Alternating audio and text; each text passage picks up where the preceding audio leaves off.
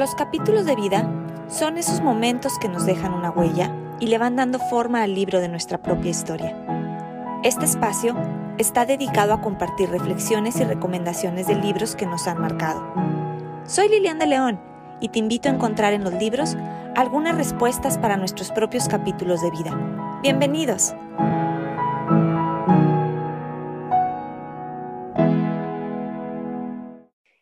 Gracias por acompañarnos en este gran episodio que les tenemos preparado para ustedes el día de hoy.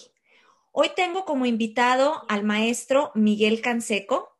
Él es psicólogo, artista y tarotista, quien actualmente se dedica a la exploración espiritual y sus aplicaciones terapéuticas a través del tarot. No saben ustedes cómo he esperado esta entrevista con el maestro Canseco por todo lo que tiene que aportarnos sobre el libro que nos va a platicar. Como artista, el maestro Miguel ha expuesto de forma individual en México y en el extranjero, en países como Canadá y Costa Rica, y de forma colectiva lo ha hecho en países como España, Italia, Finlandia, entre otros.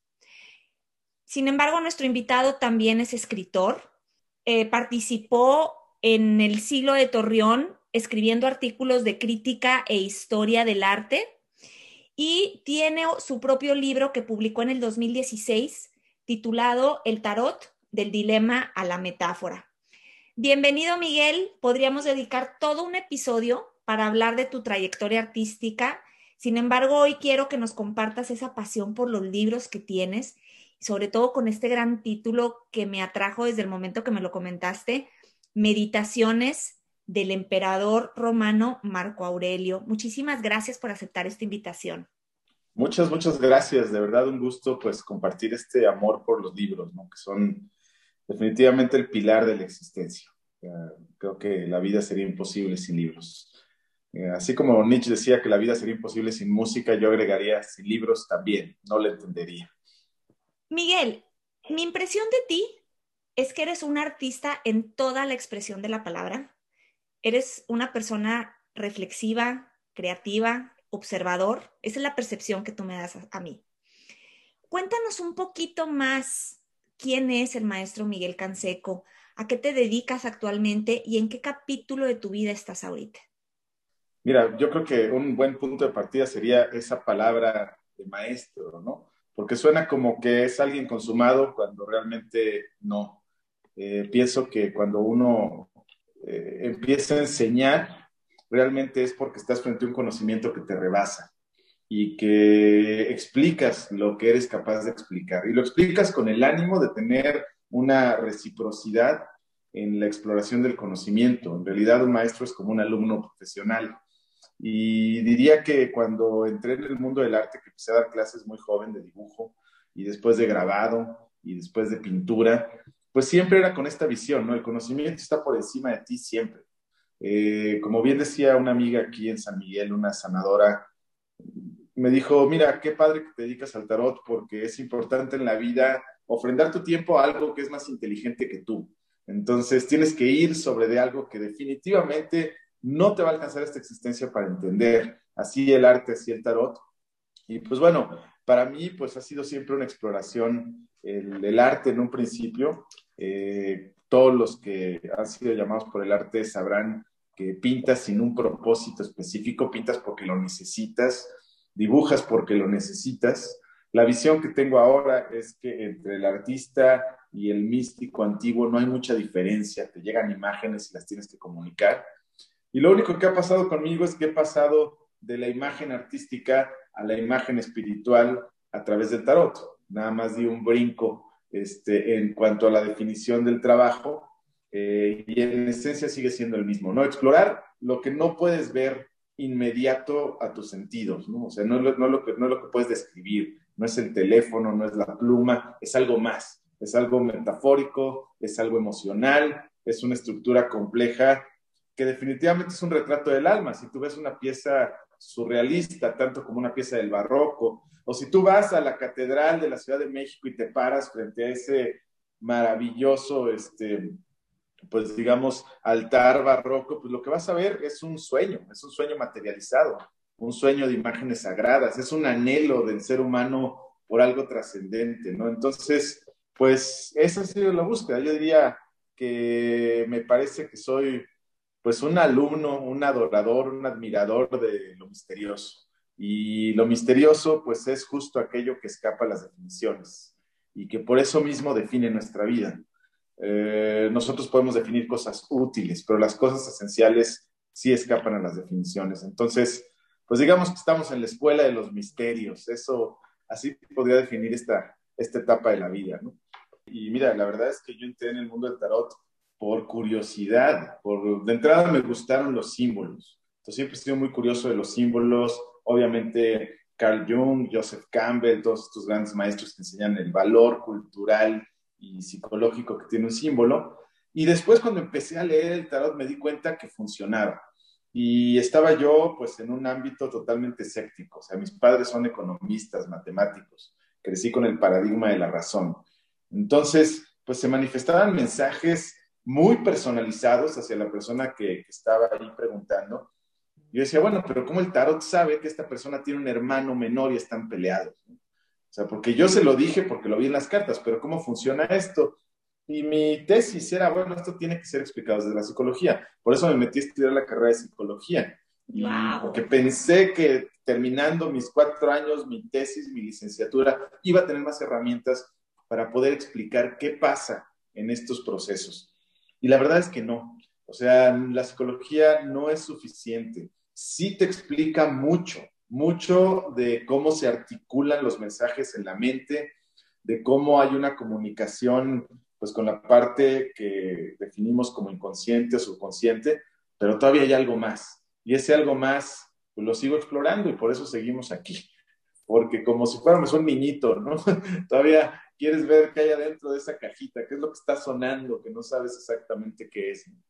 Qué interesante, Miguel. Esa mente curiosa es la que yo creo que te ha llevado a explorar todos estos mundos y de ahí el valor de lo que nos vas a compartir, porque, bueno, pues nos vienes a hablar de un, de un libro muy interesante, un libro no nuevo, que tiene muchísimos años, que viene desde el Imperio Romano eh, pero antes de empezar a platicar del libro de meditaciones de Marco Aurelio, una persona como tú, que te dedicas a guiar a otros por medio del, tarot, que te expresas por medio del arte, ¿qué significa la lectura en tu vida, Miguel?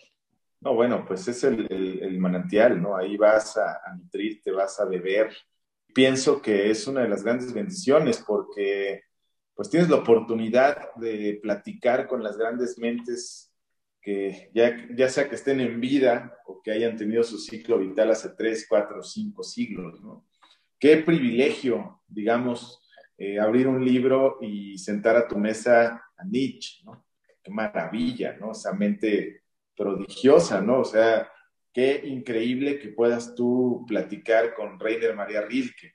Vaya, a Octavio Paz, por ejemplo, ¿no? Si uno lee El laberinto de la soledad, vigente o no, toca puntos esenciales que te ayudan a ser mexicano. Y creo que ese es el punto que me parece más importante de la lectura, te ayuda a ser. ¿no? Eh, lees Juan Rulfo y tu percepción de lo que significa nacer aquí en México cambia completamente. Eh, José Emilio Pacheco, ¿qué se siente ser un ciudadano de Tenochtitlán, ¿no? Y sentir ese vacío existencial y enamorarte, o Sabines, o bueno, tantos, ¿no? Innumerables. Borges, o sea, Borges que es citado en eh, papers eh, científicos, porque él con poesía pues transmitía conceptos del tiempo y el espacio que los desde la ciencia tratan de articular. Creo que lo más importante de los libros es que te ayudan a vivir, no son para, para adornarte con, palabras eh, rimbombantes ni nada, ¿no? Te ayudan a vivir, es un instructivo, la vida es de una extrema complejidad, y si llega un libro a tu vida, te va a ayudar. Habría que hacer una distinción porque claramente puedes encontrar personas con profunda sabiduría que no hayan leído un solo libro. ¿no? Uno los encuentra. Hay, hay, ciertas comunidades, sobre todo en el campo, en lugares remotos, donde realmente hay personas que son como, como si fueran un sabino un roble, ¿no? Increíbles, personas de edad fantásticas. Entonces digo, entre la sabiduría y el conocimiento son ámbitos distintos pero claramente un, un, buen, una buena escalerita de libros sí te puede llevar a algo cercano a la sabiduría o a la paz mental ante los grandes enigmas de la vida. Eh, estoy de acuerdo contigo con lo que comentas. Eh, esa frase que, que comentas, que los libros te ayudan a ser, te ayudan a vivir, totalmente de acuerdo. Bueno, en, en, lo personal a mí me ha ayudado mucho y abrir la mente cuando dices, él te ayuda a ser, de, de, ser humano, ¿no? De, pues sí, a construirte, ¿no? A construirte día a día, a lograr, ir logrando el ser coherente con lo que pensamos y lo que, y cómo reaccionamos o cómo nos dirigimos, que a lo mejor es lo más complicado para el ser humano, el poder ser coherentes muchas veces. Sí, no, eso es lo más, más complicado, ¿no? Tu corazón dice una cosa, tu mente dice otra, y el mundo te dice una tercera. Entonces, ¿qué haces? Y de momento llega alguien y te lo resuelve, ¿no? Una frase, un poema, ¿no? Eh, el maestro Paz, donde dice, donde yo soy tú, somos nosotros, la empatía. Entonces, siempre te avientan esas perlitas de conocimiento que, bueno, pues vas al instructivo y dices, ah, aquí está. Sor Juana lo tuvo claro, yo no. Qué bueno, qué bueno que lo dejó escrito. O sentirte identificado muchas veces que a lo mejor te sientes como que está uno loco o está uno apartado de la sociedad y a la hora que lo lees de un autor muy reconocido o de alguien eh, con mucha sabiduría, como comentas, y, y ver y decir, ay, eh, alguien pensó igual que como me estoy sintiendo yo. No sé si te ha pasado también en algún momento. Sí, y aparte estoy seguro que podemos compartir esto, tanto tú y yo como quienes nos escuchan, esta sensación de que los libros llegan en el momento preciso estás pasando por una cierta situación, resultó que pasabas por la librería o algo, ojeaste algo y wow, te habló. Casi como, por, como si te lo hubieran mandado de otra dimensión, ¿no? Dices, uff, esto es lo que necesitaba. Necesitaba poquito García Márquez para salir de esta locura y yo no sabía, ¿no? Hasta que lo ojeé. No es algo que te puedas tú programar, no es como que en esta etapa de la vida voy a leer, no sé, X autor, ¿no? Llegan. Entonces, yo te iba justo a preguntar que cómo elegías tus lecturas. ¿Tú sientes que las lecturas te eligen a ti, Miguel?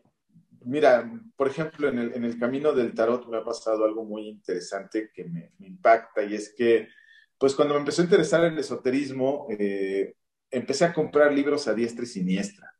Y aparte, pues la compulsión, que, bueno, eso es lo estoy tratando de, curar. También es una adicción. De momento tenía el librero lleno y otro librero y tal, cosas que nunca vas a leer. Pero resulta que cinco o seis años después, cuando avanzaba yo en esta exploración, necesitaba un cierto libro que ya lo había comprado antes. Hay una parte interna que ya sabe qué necesitas tú. Y digamos que como si fuera un vino y lo deja en la barrica de añejamiento, te deja el librito ahí, tiempo después lo necesitas y recurres a él. O tropiezas con el libro. Eh, no sabría decir si lo eliges o te eligen, creo que es como un enamoramiento porque pues la, verdad, cuando encuentras una persona de la cual te vinculas emocionalmente, tanto la elegiste como te eligió. Y hay una afinidad, pues, que trasciende el tiempo y el espacio. Para mí hay ciertos autores que, francamente, leo tres líneas y los siento tan familiares como si fueran mi, mi cobijita, mi almohadita, ¿no? Y hay otros que reconozco su majestad, pero me son distantes no, no, no entiendo lo monumental de la pieza, lo hermoso de la pieza, pero pues no me están hablando tanto como, como a otras personas, ¿no? Me gustó la comparación que haces de cuando te encuentras con una persona. No lo había visto yo desde ese punto. Y me gustó, que es como una conexión entre ambos, ¿no? O sea, que te sientes identificado y el libro de alguna manera te busca también. Sí, sí, te, te busca, definitivamente. Y aparte, digo, si ya nos vamos a poner con analogías que me parecen padres, aunque tal vez no sean muy innovadoras, pero de verdad es como una cartita en una botella lanzada al mar. No sé, cuando leí Villaurrutia por primera vez, que en Feria del Libro, de, los libros usados, frente al Palacio de Minería, una mesa que decía libros en 10 pesos, y el primero que abrí, nunca había escuchado nada de Villaurrutia, tendría yo como 17 años, y la primera línea dice, tengo miedo de mi voz y busco mi sombra en vano. Será mí aquella sombra sin cuerpo que va pasando. Y ¡guau! Yo en la crisis existencial adolescente dije, no, este ya me ganó. Entré en una alucine total. Es como un encuentro trascendente. Y así he tenido encuentros trascendentes a lo largo de la vida. Uno de ellos definitivamente con el maestro Marco Aurelio. Ese sí, ¡guau! te cambia la vida, ¿no? Ahorita que ya tocas el tema, Miguel, elegiste un libro muy antiguo, escrito originalmente en griego por el emperador Marco Aurelio. Platícanos un poco sobre el emperador Marco Aurelio para poder comprender el mensaje que nos vas a transmitir de su libro Meditaciones. Mira, te platicaré cómo llegué al libro y sobre el emperador. Llegué al libro por una recomendación Mira, esto es fantástico, porque siempre es como estamos entre amigos, ¿no? Una gran amiga pintora que admiro mucho, Olga Chorro, me dijo, tú eres tan dark, porque en aquel entonces yo tenía como 20 años, así siempre de negro, como escuchando The Cure, pero dice, te va a encantar Emil Cioran. Emil Cioran, el gran filósofo rumano, que es devastador, ¿no? Emil Cioran decía, eh, si estás triste sin motivo, lo has estado toda tu vida sin saberlo, ¿no? Es tremendo, ¿no? Y Cioran en sus aforismos decía, afortunado aquel que lee todos los días a Marco Aurelio. Y dije, ah, caray, ¿quién es este Marco Aurelio? ¿no? Entonces fui a mi librería, lo compré y dije, bueno, pues si me lo recomendó Seorán es así, a ciegas, ¿no? Y aparte en oferta, doblemente a ciegas. Entonces, este, lo empiezo a leer y bueno, Marco Aurelio es un emperador romano que es considerado dentro de este grupo reducido de los buenos emperadores que se preocuparon por su gente él en las campañas que hizo de conquista, en sus momentos de paz, pues tenía un diario donde iba anotando sus reflexiones. Y es una de las cosas fantásticas de este libro, que nunca estuvo pensado para ser publicado. De hecho, en esa época no había libros, estaba en un pergamino, supongo. Y era un, cuaderno de apuntes personales. Marco Aurelio es uno de los máximos exponentes de la filosofía estoica, que nace en Roma, donde te encuentras a personas como Séneca, otro de los grandes estoicos, y que bueno, ellos abogan por una vida sobria y por una aceptación de las adversidades de la vida eh, en esta escuela perpetua que es pues estar respirando, estar aquí. Es una escuela muy realista, con los pies sobre la tierra, como que nos invita a descubrir las cosas que no puede adulterar el destino. Como por ejemplo ellos llaman, no puedes perder tu casa, pero tu integridad no se pierde. Esa no es material, ¿no? O sea, puedes perder lo que quieras, tu dinero, pero ¿por qué vas a perder tu alegría? Esa no es material. Y hay toda una, pues, un corpus de trabajo de los estoicos que es lo que da origen a lo que hoy conocemos como la psicología cognitivo-conductual, eh, cuyo exponente más notorio es el doctor Albert Ellis, en donde pues te llevan a reconocer tu realidad darle punto, darle carpetazo a tus fantasías y desde esa realidad, pues empezar a articular una vida un tanto más sana y un tanto más productiva. Entonces, por lo que tengo entendido y lo que nos está explicando, fue un diario de Marco Aurelio sin intenciones de publicarse. Y con el tiempo se publicó y se ha convertido en un libro filosófico, podemos decir. Sí, bueno, claro, lo, catalogan dentro de la filosofía. Eh, es un libro que, bueno, para quien, lo, quien se anime a, acudir a él, he encontrado muchas eh, traducciones y varía mucho el tono, porque, bueno, naturalmente, pues yo no, no, no, no, no, vaya, lo escribe en una forma de latín griego de la época, eh, imposible que uno lo lea. Entonces digo, creo que aquí la gracia es encontrar una traducción apropiada tiene un gran valor literario, sus figuras son muy bonitas, las metáforas son muy bonitas, pero sobre todo en el libro se respira esa sobriedad del emperador que está pues atendiendo a su deber de emperador y en las broncas más fuertes de su tiempo, ¿no? Acabo de decir que este era el hombre más poderoso de su, de su era, ¿no? Y, él llama pues a, a la parquedad en el vivir, él llama al aceptar las fallas de las personas y ves que el cuate estaba sometido a un estrés tremendo. De hecho, él muere durante una pandemia, atendiendo el tema de la pandemia. Sí, sí, sí, él, muere durante una de las más grandes pandemias de la antigüedad. Imagínate un hombre que dirige campañas militares, que atiende una pandemia y que está en un entorno político en donde, bueno, aquí lo más es que te levanten un acta y tal vez te metan al bote un rato, ¿no? Allá te acuchillaban, ¿no? bueno, estás en una situación extrema y él está en una sola pieza, ¿no? Es, es impresionante este libro porque no pierde vigencia. Como ejemplos, ¿qué temas toca? Él toca los temas del día a día y cuando me hiciste esta invitación, de verdad pensé en un libro que se llama Dogma y Ritual de la Alta Magia, en primer lugar, de Eliphas Levi, que es maravilloso, que este libro inspiró a los surrealistas. Es un libro que habla de la imaginación, habla de cómo la imaginación es verdaderamente un acto de magia. Sin embargo, Marco Aurelio va en otra dirección completamente, es la realidad. Y es el día a día. Por ejemplo, hay una parte que me cambió para siempre la vida, en donde él dice, bueno, eh, apenas despierto, me repito a mí mismo, hoy me voy a encontrar un torpe, un abusivo, un mentiroso, una persona que va a hablar a mis espaldas. Y de antemano los perdono, porque están en la, en la ignorancia del ser y no voy a guardar ningún rencor ante nadie. O sea, no me voy a vender barato, vamos a decirlo así, el rencor. Y, bueno, a todos nos pasa, ¿no? Tienes un día en el que en el tráfico, en la tienda, te topas a gente que hace abusos grandes o chiquitos, o te enteras de algo que dices, pero ¿cómo me pudieron hacer eso? Y Mauro lo, lo, dice, no puedes juzgar a un ciego porque te dio un bastonazo. No conocen su majestad, no conocen su divinidad. Entonces su conducta pues va hacia lo más, más rudimentario, ¿no? Que es dañar al otro ser humano.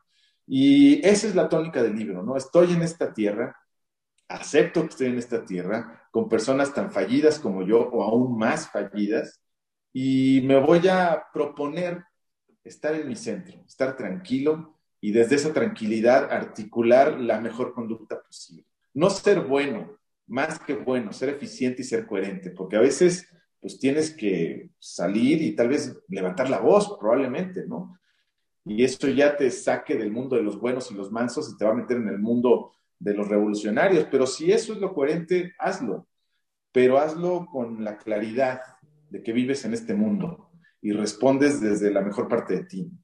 Qué interesante. Yo en lo personal nunca había escuchado de este libro hasta que me lo, me lo mencionaste. Empecé a investigar un poquito de él y digo, híjole, porque hasta ahorita me llega, pero como dices, bueno, a lo mejor es el momento que ya lo puedo entender más a pesar de ser un libro escrito tantos años atrás, como dices, ¿cómo puede ser tan vigente y cómo los problemas son los mismos a través de la historia? Cómo las relaciones sociales entre los seres humanos tienen los mismos obstáculos hace 100, 200, 500 años que ahorita, simplemente con otras variantes, con otros colores, pero, pero los cuestionamientos que tenemos como seres humanos o lo que nos va limitando en nuestras relaciones quizás son las mismas.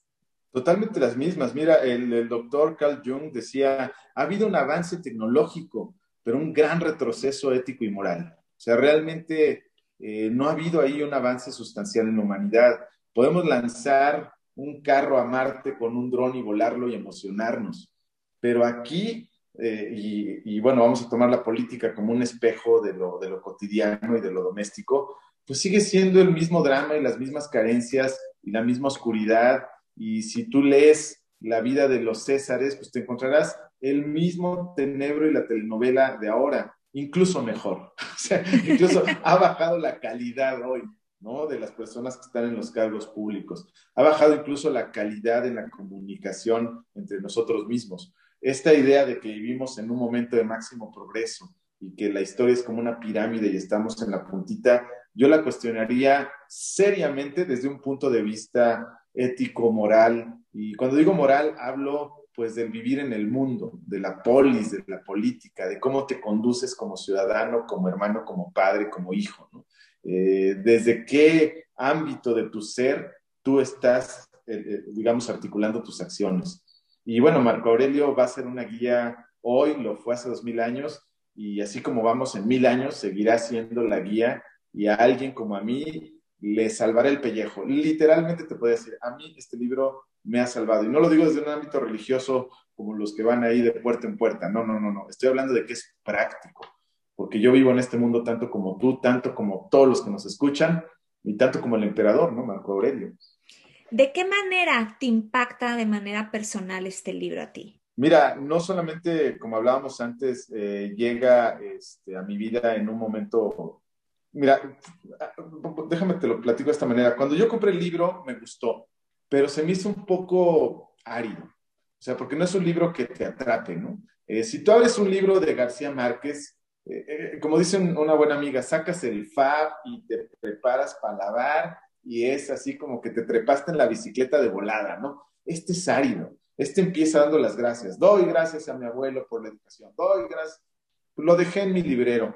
Años después sucedió que me dieron un puesto en el gobierno del estado, una dirección de un museo, eh, lo cual alimentó mi ego durante 15 días. Me sentí el director del museo.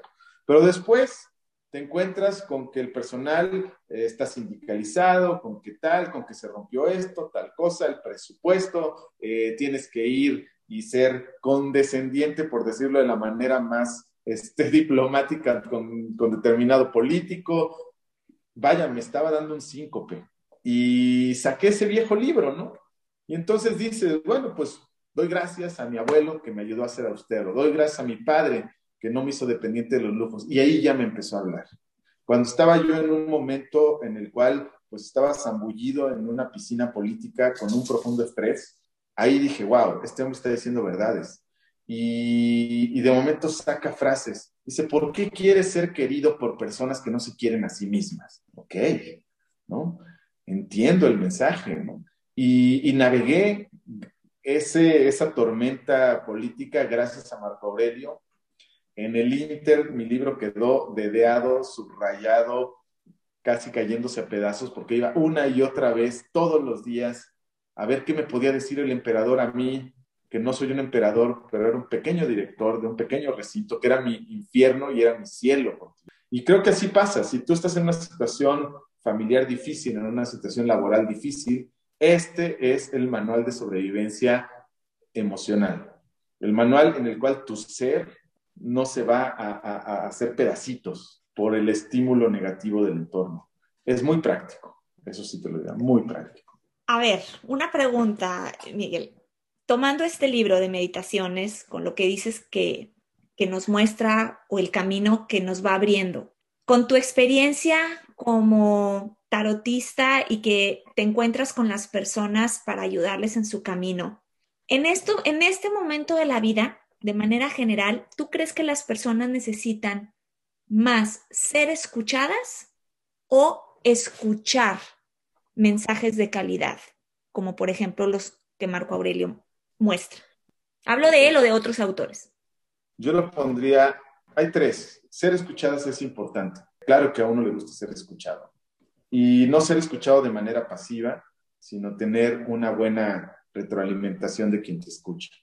Eh, me parece que fue Oscar Wilde el que dijo, un amigo te acuchilla por delante, ¿no? Esa es la gran diferencia. O sea, esperas que tu amigo o amiga te diga, oye, no, a mí me parece sinceramente que tú estás aquí bien, aquí no tan bien. Ser escuchado es importante. Escuchar mensajes de calidad, por supuesto. Y aparte es, no hay vuelta para atrás, ¿no? O sea, y hay, y hay niveles de calidad. Hay ciertos autores que tú te encuentras cuando eres joven y está muy bien, pero después incrementas eh, la dosis y ya no puedes regresar. Pablo Coelho es maravilloso, vende millones, pero bueno, un día te puedes encontrar, voy a ser muy exagerado y cruel, pero te puedes encontrar con el doctor Jung y dices, no, pues no, este cuate en tres líneas ya destruyó a este otro hombre, pero estuvo bonito, si te llevó a ese nivel está bien. Entonces sí, ser escuchado, sí escuchar eh, mensajes de calidad, pero ambas cosas que te ayuden a escucharte, escuchar tu verdad. Te ayuden a escucharte. Esa, esa frase me gustó. Frases de este libro de meditaciones, pues bueno, aquí como dice, no venía preparado. Eh, aquí tengo mi libro todo mugriento y subrayado y aquí trae todo, las cartas viejas de tarot, el boleto del avión, eh, una y otra vez ahí, este, pues bueno, mira, por ejemplo, la, la prosa Marco Aurelio, ¿no? Dice, recobra los sentidos, retorna a ti mismo y salido de tu letargo y comprendiendo que eran ilusiones las cosas que, se, que te perturbaban, mira por segunda vez estas cosas de acá con los ojos muy despiertos, ¿no? Entonces digo, entiende que te estabas atormentando de la nada y ahora sí, ¿no? Despiertan. Por ejemplo, esto me, a mí me inspiró mucho a seguir la, la, la, ruta del tarot, ¿no? Porque en algún momento, pues digo, quien, quien, quien escuche nuestro, pues, este programa que, que, haces con tanto amor y con, tan, tan, buena intención de compartir, se preguntará cómo diablos una persona termina dedicándose al tarot. ¿Qué onda? ¿En qué momento de tu vida te transformas en Walter Mercado? Este, pues es bien difícil, la verdad. O sea, hay un momento en que dices, híjole, pues es que me encanta esto, ya lo estudié mucho, veo que sí sirve. Ay, pero tengo una chamba, eh, ¿dónde voy a colgar el saco y la corbata y en qué me voy a convertir? Y esta frase de Marco Aurelio a mí me inspiró. Decía, acepta el arte que has aprendido y gózate en él. Y lo que te restare de vida, pásalo como quien lo confía todo, desde lo profundo del alma a los dioses, sin hacerse tirano ni esclavo de nadie. Goza lo que sabes. Confía en Dios, te va a dar si tú lo haces con suficiente amor. No te esclavices, no tiranices, ¿no?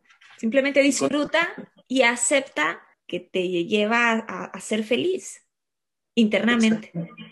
Exactamente. digo, hay personas que son llamadas al servicio público. Aquí no me voy a ir superficial de que hay aquellos que tienen una chamba, no, no, no. Hay gente de verdad increíble que tiene un sentido del deber, que acata órdenes, que son como muchos compañeros que tú. Yo tenía un compañero maravilloso, el, querido Luis Pacheco. Digo su nombre y apellido porque tipazo, ¿no? Yo le decía, tú eres como un legionario romano, hermano. Tú aceptas y trabajas y estás en la estructura y te comprometes, ¿no? Tipazo. Yo estoy medio loco. Yo, yo no, no, no, no.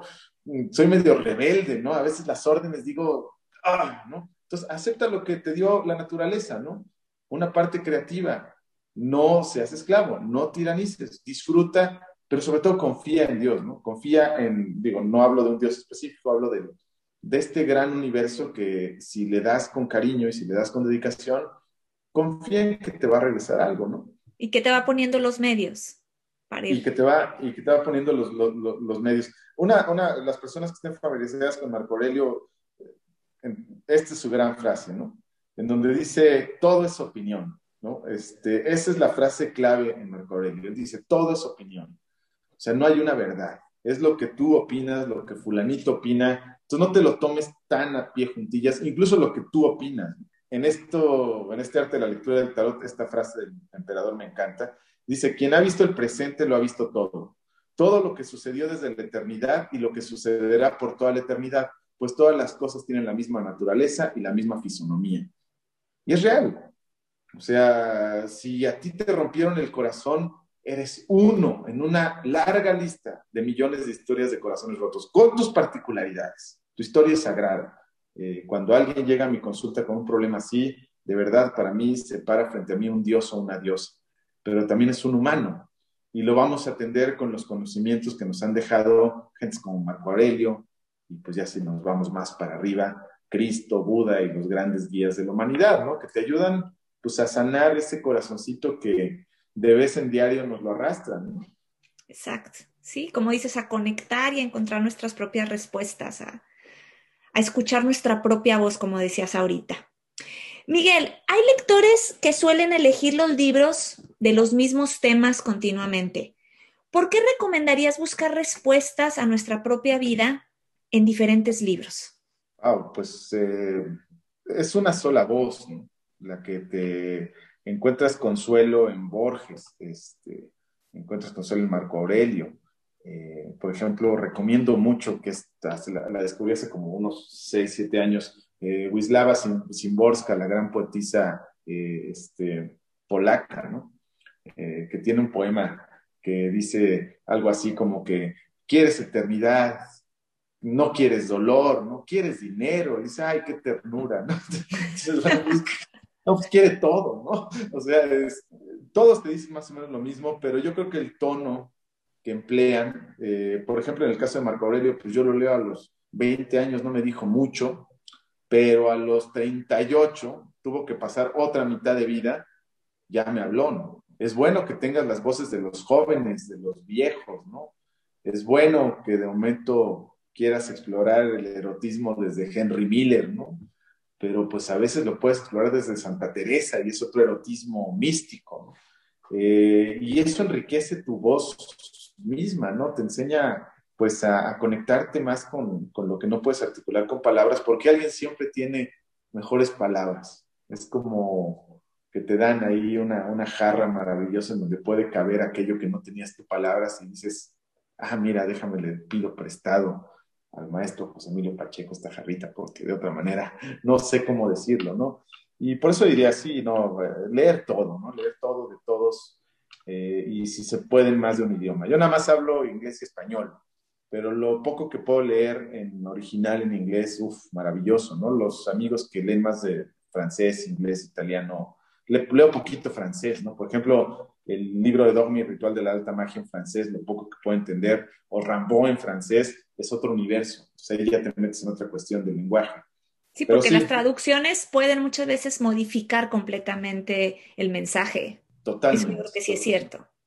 Totalmente. Y, bueno, me quedaré siempre con la, con la duda de cómo suena Marco Aurelio en su idioma nativo, ¿no? Me quedaré con la duda, por ejemplo, Goethe, que uno lee el Fausto y te quedas así de, que estoy leyendo, esto es increíble, ahora, ¿cómo sonará esa cosa en alemán, donde los alemanes te pegan cinco palabras en una?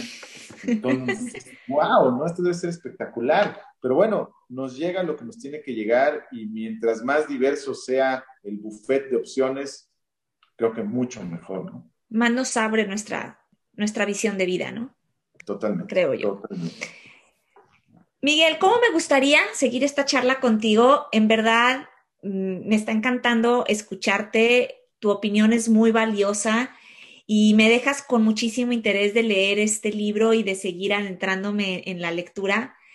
El tiempo está limitado en esta plática, en esta charla, pero antes de despedirnos, me gustaría que nos compartas tus redes para que las personas interesadas te puedan contactar, ya sea para hacerte una pregunta directa en relación a los libros o si están interesados en tener una sesión de tarot terapéutico contigo, ¿dónde te pueden encontrar? Mira, muy fácil en Instagram. Eh, mi nombre es Canseco Tarot.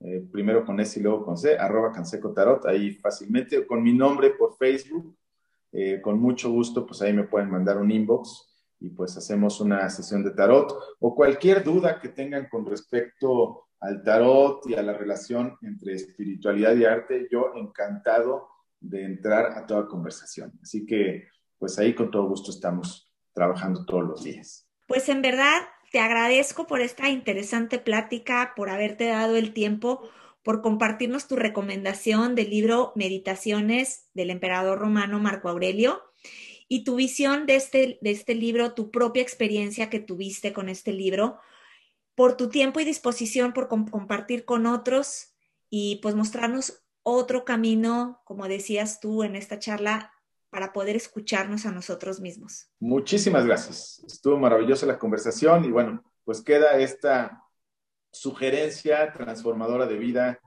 el emperador Marco Aurelio, para quien quiera tener este manual del, usar, manual del usuario del enigma de la vida.